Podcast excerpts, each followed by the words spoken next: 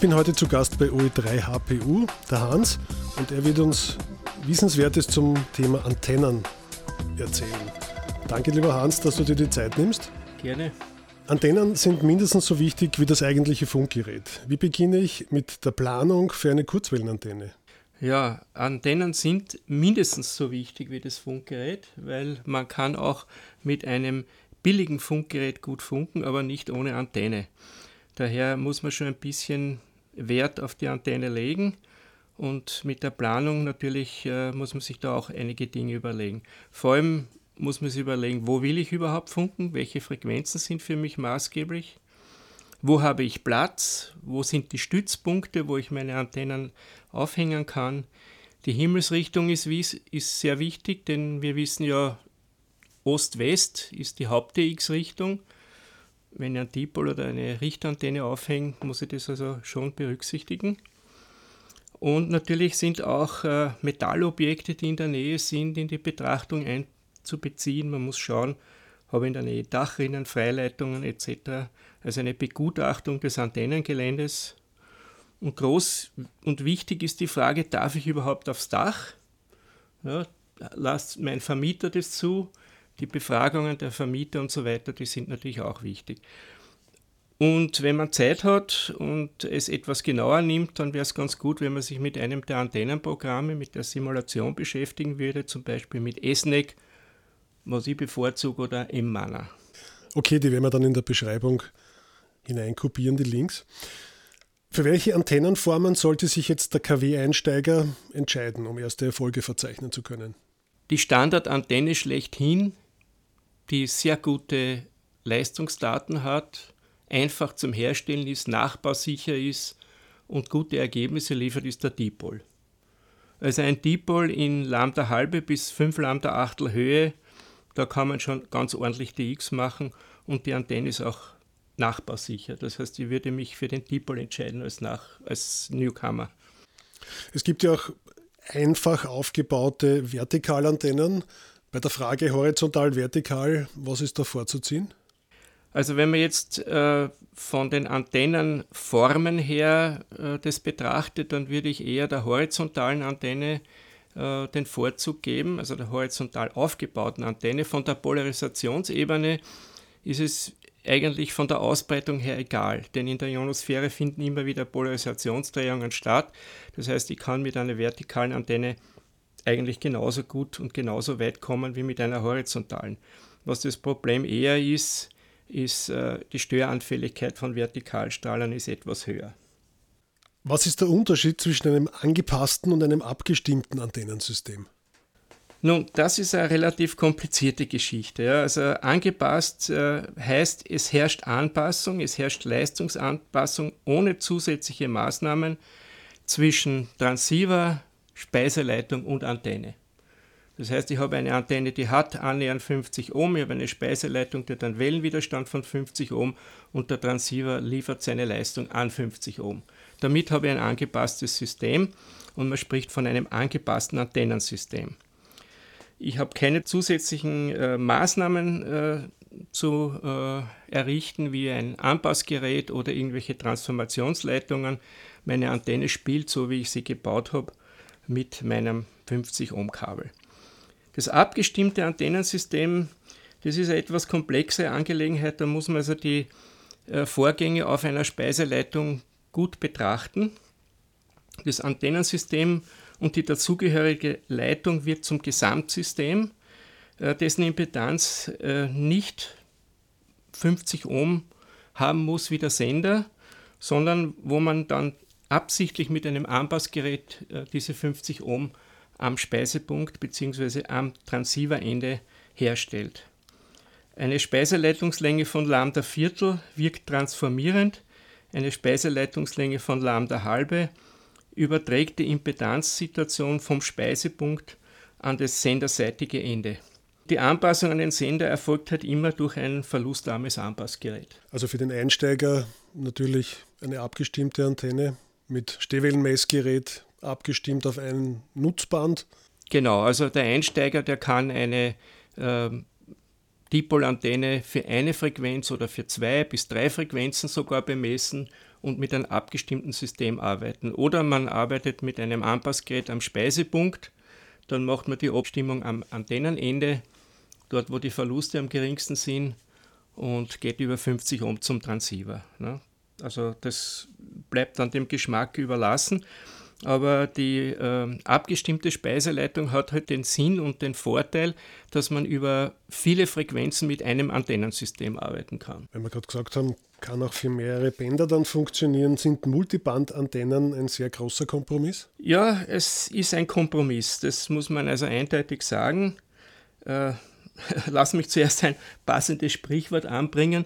Wer überall sein will, ist nirgends. Ja? Also wenn man jetzt ein Antennensystem mit, sagen wir mal, 2 mal 10 Meter von, von 2 Meter bis 160 Meter betreiben will, dann wird man wahrscheinlich keine guten Ergebnisse, vor allem auf den langweiligen Bändern, erzielen. Es gibt allerdings schon einige Antennensysteme, die im Multibandbetrieb recht vernünftig funktionieren und einen guten Kompromiss darstellen. Ne? Das sind zum Beispiel diese Windom-Antennen, die außermittig gespeisten Dipole, die auf mehreren Frequenzen annähernd in Resonanz sind wie ein FD4. Ähm, mit 40 Meter Länge, die kürzere ist ja nur für drei Bänder wirklich brauchbar. Es gibt die ZS6 BKW, die eine Abwandlung von der G5RV ist. Es gibt äh, verschiedene Doublet-Formen, wo bestimmte Dipol-Schenkellängen mit bestimmten Speiseleitungslängen kombiniert werden und die auch relativ verlustarm sind. Und Mehrfach-Dipole, die habe ich zuerst schon erwähnt, das sind parallel geschaltete Dipole, die mit 50 Ohm gespeist werden. Also man kann mit relativ geringen Verlusten mit einem günstigen Multibandsystem äh, schon gute Erfolge erzielen. Generell kann man aber sagen, mehr als vier bis fünf Bänder werden nicht gehen. Wie wichtig ist die Wahl des richtigen Antennenkabels? Welche Kenngrößen muss man beachten bei der Anschaffung? Also sehr wichtig, sehr wichtig. Das Kabel ist also vor allem über längere Strecken ganz wichtig. Und es wird vor allem dann extrem kritisch, wenn man äh, das Antennensystem mit einem hohen SWR betreibt. Ja. Also man kann ja aufgrund ähm, der Mathematik sagen, dass man ein Antennensystem mit einer Fehlanpassung von 1 zu 2, also ein SWR von 2, ähm, durchaus gut betreiben kann. Da gehen ungefähr 10% äh, Anpassungsverluste ein. Aber mit höheren SWR wie der Koaxkabel mit hohen Verlusten völlig unbrauchbar. Also auf 30 Meter Entfernung mit einem RG58 und einem SWR von 3 oder höher hat man kaum mehr 30% Wirkungsgrad. Also da muss man schon darauf achten. Ich empfehle da immer das RCL7 oder das RG213 für Kurzwelle noch, für UKW und VHF ist RG213 auch zu schlecht. Aber mit einem RCL7 kann man eigentlich überall ganz gut leben. Was kann man tun, wenn man nicht über Dach aufbauen kann? Viele OEMs wohnen zur Miete, haben vielleicht nur die Chance, unter Dach einen Draht zu spannen. Macht das Sinn? Also sie sind nicht zu beneiden, die nicht aufs Dach dürfen oder keinen Garten haben, sind im Kurzwellenbereich äh, sicher nicht zu beneiden, die OEMs. Aber bevor ich gar nicht funke, probiere ich es unter Dach. Ja? Also man kann symmetrische äh, Formen, zum Beispiel Dipole oder ein Lambda-Schleifen sind auch günstig für Unterdach, weil sie nicht so störanfällig sind. Kann man durchaus für die Bänder 15, 20, 30, 40 Meter kann man noch unter einem Dach unterbringen, vor allem in einem mehrstöckigen Wohnhaus, wo auch die Dachflächen oder die Unterdachflächen im Dachboden relativ groß sind, kann ich schon so ein Dipol für 40 Meter eventuell mit eingewinkelten Enden noch unterbringen und auf SWR von 1,5 in etwa 1,1 manchmal auch bringen. Und mit denen kann ich auch unter Dach ganz gut arbeiten. Ich habe selber die Erfahrung äh, gemacht in Klosterneuburg mit Unterdachantennen für 20 und 40 Meter und habe dadurch eigentlich ganz schöne Verbindungen gemacht, vor allem in FD8 und CW. Warum ist bei asymmetrischen Antennen die Erdverbindung so wichtig? Muss ich die elektrisch irgendwo anhalten oder wie schaut das aus? Ja, also die Erde ist, also ich würde sagen, sie ist immer wichtig. Ja? Also wir brauchen sie ja zur Statikableitung, wir brauchen sie bei endgespeisten Antennen, äh, um halt das, äh, bei unsymmetrischen endgespeisten Antennen, dass keine Spannung am Transceiver auftritt, weil ja die Antenne sich ja ein Gegengewicht sucht. Das heißt, äh, die Rückleitung ist dann die Speiseleitung teilweise vor allem bei hohen SWR. Und dann habe ich die Spannung am Transceiver. Da gibt es schon Leute, die sich einmal am Drehknopf die Finger verbrannt haben. Also eine Erdung ist in allen Fällen wichtig, egal ob die Antenne symmetrisch oder unsymmetrisch ist. Das würde unbedingt äh, auch ein äh, Überspannungssystem einbauen und auch bei höheren äh, Gewittergefahren auch die Antenne abziehen. Da reicht die Überspannungsableitung nicht. Und der Transceiver kann ruhig geerdet bleiben, aber Netzkabel und Antennenkabel abziehen in dem Fall. Gibt es Antennen, die störanfälliger sind als andere? Ja, natürlich ist es so.